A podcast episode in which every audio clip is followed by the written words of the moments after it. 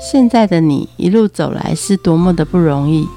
回想过去的每一段，曾经精彩的刹那所化为的永恒。你一贯的任性是前任宠坏你的，成就此刻美好的你是前任送给现任的祝福礼物吗？欢迎收听《谁教会我的一件事》，我是贝大小姐，我是 Frankie。小贝，我问你哦，你愿意做这个广播做几集啊？一直做下去啊！即使你不知道有多少听众会听到这节目吗？对，我觉得只要有一个听众，我都会愿意做下去。如果我有这么多好听的故事，我为什么不努力做下去呢？哇，你给我了一个好大的鼓舞哦！所以你打算做几集？你告诉我。做到你不想做啊？还不赖，有一个陪伴的人。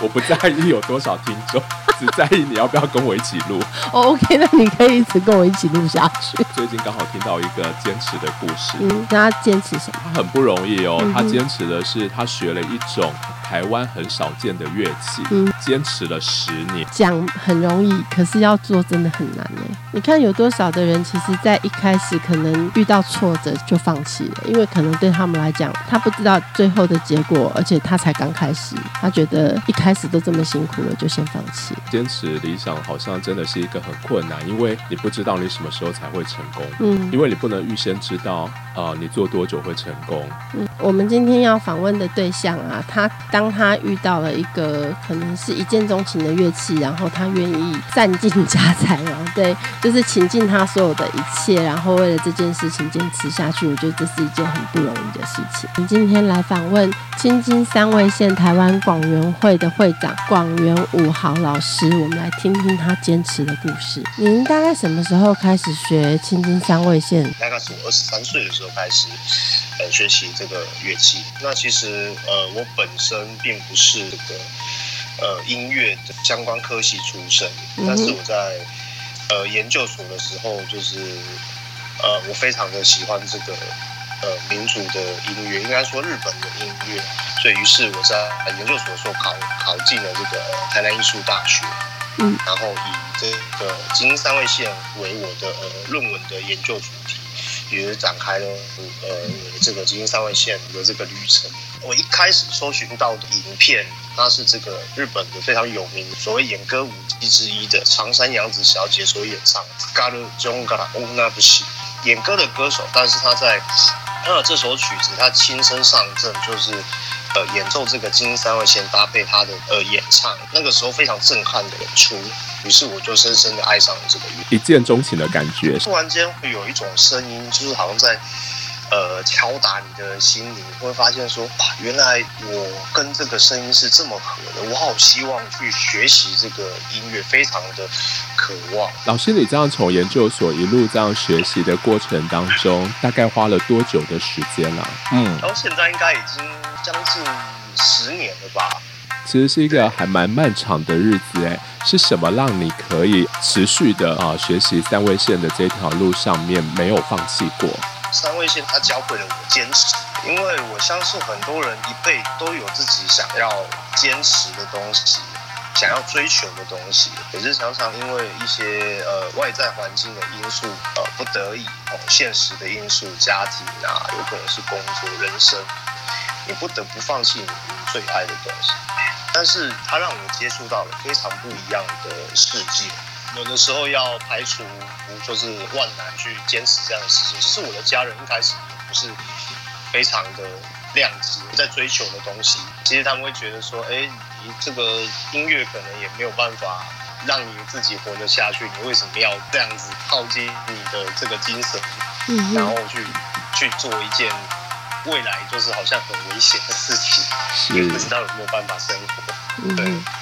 其实他们也不是很谅解，就是因为我有一直持续的在做推广，然后也有在呃台湾的各个场合中就是演出啊，有一些志同道合朋友啊、学生们啊，也一直在背后支持。老师这一路走过来，跟家人吵得最凶啊，情况大概是什么样？那我们。家里面其实也没有人是音乐相关，就是我应该是一个蛮异类的一个小孩子，在我年轻的时候，所以他们其实都不太理解音乐艺术的这方面。那我当初从设计科系毕业，然后我说我要去考呃音乐的研究所的时候，我大概有很多亲戚。然后甚至我的父母都跟我说：“你为什么要这个事情？”他们觉得不可思议，也不敢相信。嗯然后甚至跟我说：“不要去念这个啦，反正你就呃乖乖的留在台南，在家里附近找个工作，这样子过一生就好。”呃，我这个人比较比较反骨一点啦，嗯相信就是说我的人生就这样结束了。嗯哼我希望可以再去呃追求更多我希望想做的事情，我不想要就这样停住，不顾他们的反对，呃，我就去考了这样研究，在这中间也碰到了蛮多的问题，包含呃，其实学校不要说学校，就是台湾这边其实没什么资讯，嗯哼，所以我曾经也休学了一年的时间，为了去寻找这个乐器，嗯哼来到呃台北工作，只是为了要有一点点可能性接触这个乐器。嗯哼，一次工作上因缘巧合下，我认识了一个呃日本弹古筝的一个演奏家老师，嗯哼，日本古筝。嗯。那在那一次就是一个他在来台湾大概一个礼拜，那这个这一个礼拜是我负责就是招待他，嗯。然后我就是在中间有跟他聊了许多，那他后来知道呃我很喜欢这个，他其实也没有说什么，他就回到了日本，嗯。大概过了一个月之后，他发了一封信给我，他跟我说你在呃这一个指定的时间到这一个地点，你就可以学习这个乐器，把呃我现在这个家园广文吴美老师的就是资料一点点简单的资料给我，嗯哼，然后我又非常的惊讶，我就在想说我到底该不该去？嗯。因为是一个很大的一个赌注啦。其实对我当时的状况来说，他在日本的横滨，哦，所以对，你必须要去日说在本，某月某日几点到横滨的某个建筑的二楼，嗯哼，是对，然后就可以找到这个老师。哇，是一个好冒险的旅程哦。对我对这个人，就是那个时候在台湾没有任何资讯。其实我对金鹰三位线的理解也仅止于呃网络上收集到的资料。嗯而已哼，。对，就是非常的冒险，就等于把我存的一些就是积蓄拿出来走这一，然后也可能只有走一次而已。是嗯，对，未来有没有办法继续学习，谁都说不准。然后也没那个当时也没有呃这个经济的能力去负担嗯，一个乐，就是一个一把乐器的钱。最后为什么会决定去？不知道？就是我觉得事情走到这边，嗯这些命运好像给了你一些选项的、嗯，呃抉择。嗯如果，我今天不去，我的生活，我的人生也不会因此而改变什么。嗯，那我倒不如就去试试看吧。所以从老师给你那个资讯到你去，中间大概有多少的时间让你准备跟决定？其实蛮短的，大概只有一个月。对，那我只考虑了，我好像只考虑了三天吧。嗯对我认为不会有，应该是说你去了，然后你可能发生什么，也许你也可能只只有办法学这一次，未来会发生什么事，你都说不准。但是你不去，你就什么都不会得到。嗯哼，对我是抱着这样子的心态，就毅然决然去，因为我跟这个老师也没有呃 email 的联络，嗯。就是任何私底下都没有，他只是告诉我，你在这个时间出现在那个地方，嗯你就可以上课。嗯哼，嗯 哇，老师，你那一次去学多久啊？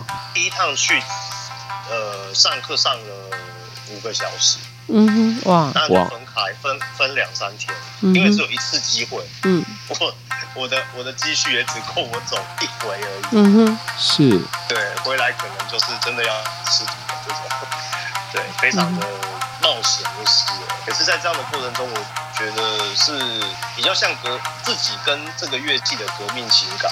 你到底愿意花多少你的资源、你的你的热情投注在上面？嗯哼，于是我做了。所以其实他帮你找到了那个决心吗？嗯，对，嗯有的时候在投入的过程中，你慢慢慢慢会发现，你已经跟他密不可分了。总觉得其实，在你的内心当中还有一种不服输。老师在学习的过程当中，有曾经想过放弃吗？呃，其实我完全没有想过，因为我认为，呃，我跟乐器的呃音乐，它已经变成是人生中的一部分了。它其实是一种很特殊、很特殊的存在。你就算想要割舍它，你也没有办法，它会一直出现在你生活中的这种感觉。因为我一直在学习这个路上，后来成为呃职业的演奏家，我有我其实抱持一个相当简单的初衷，嗯就是当初我在学习的时候，台湾几乎是没有任何的资讯，我必须得要想办法，就是存钱啊、打工啊，然后去到日本就是呃跟日本的老师学习。其实这样的开销对一个年轻人来说是非常吃力的。那我我相信在台湾就是也有非常多的人喜欢这个乐器，只是不他不知道他喜欢。然后他可能也没有管道去接触，我希望可以找到一些志同道合的朋友，因为我相信每个乐器都有，呃，每个人应该人生中都会有想过要呃学习音乐，那只是有很多很多的选择，你可能到最后不知道自己喜欢的是什么。但是因为在台湾，像我们学习这个乐器是一个比较极端的状况，你在资讯相对很少，然后对这个文化也不是很了解的。呃，这个情况下，如果呃工作以外的地方寻求一些真的是自己喜欢的东西，嗯嗯，这都是因为兴趣来的，嗯哼，对，几乎都是兴趣，而且他们必须要非常的热爱，他才有办法找。所以呃，喜欢这个的人可以聚在一起，是一件非常美好的事情。大家接触很多事物的时候，很常会出现就是三分钟热度的状态，嗯哼。但是，呃，我认为坚持一件事情是非常美好的，而且我的初衷是希望让就是所有喜爱这个乐器的人可以很简单用很简单的管道呃接触它，并且保持对他喜爱的热情，不因为外力的一些阻抗，然后可以持续的坚持下去。你有遇到什么样的阻碍吗？其实我觉得主要是对这个乐器的了解太少。本的音乐，他们有自己的音乐系统。嗯哼，对比方说，如果我们学西洋音乐，好了，嗯哼，台湾最常见的就是从小的这个呃钢琴，哦，钢琴的这个教育，或是说指笛。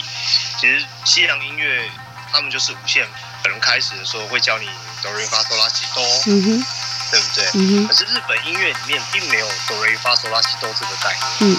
他在整个呃音乐的形成以及他的他的这个他想要传达的这个音乐的概念是跟西洋哦跟呃我们的国乐还有流行音乐是完全不一样的。嗯哼，是。然后嗯，当然因为是国外的乐器，它的这个价格上基本上就会比较让人家有点却步了。嗯毕竟它它生产，毕竟台湾也没有自己的呃音呃这个乐器的。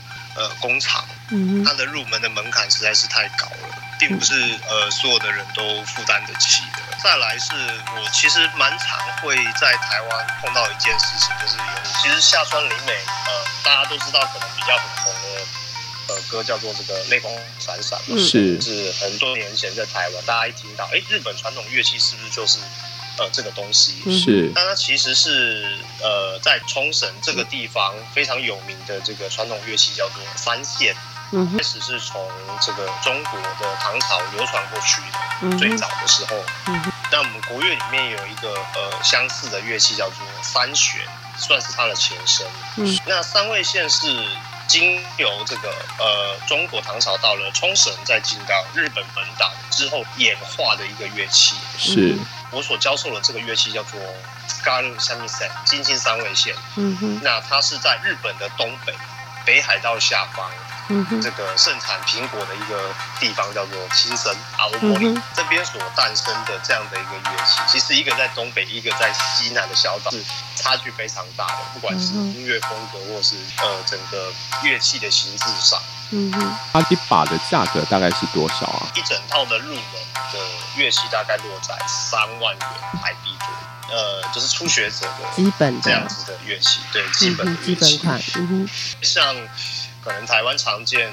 最轻松入门的乐器可能像呃乌克丽丽，乌克丽可能八百块、一千块就有一把乐器。嗯，对，就算是小提琴，可能五六千块就有一把。而且他必须要先归零，放下他原来会的那些乐理的东西，重新来过，对不对？是的，没错。嗯嗯嗯。其实并不是所有的呃所有的人都有办法做到这件事。这十年当中啊，是什么可以让你一直支撑着你到现在？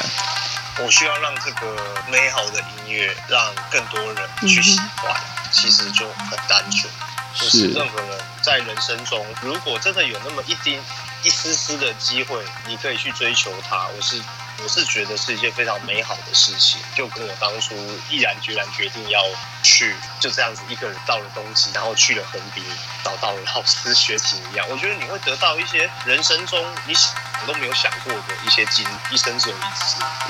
是看到新的学生跟我说，老师，我找了这个乐器找了好久好久哦，终于找到你了的时候，其实是蛮感动的。对，就好像看到当初在追求这个东西的我。老师，如果要用一句话哦，对这十年当中学习三位线做一个总结的话，你会用什么样的一句话？三位线人生吧，人生三位线。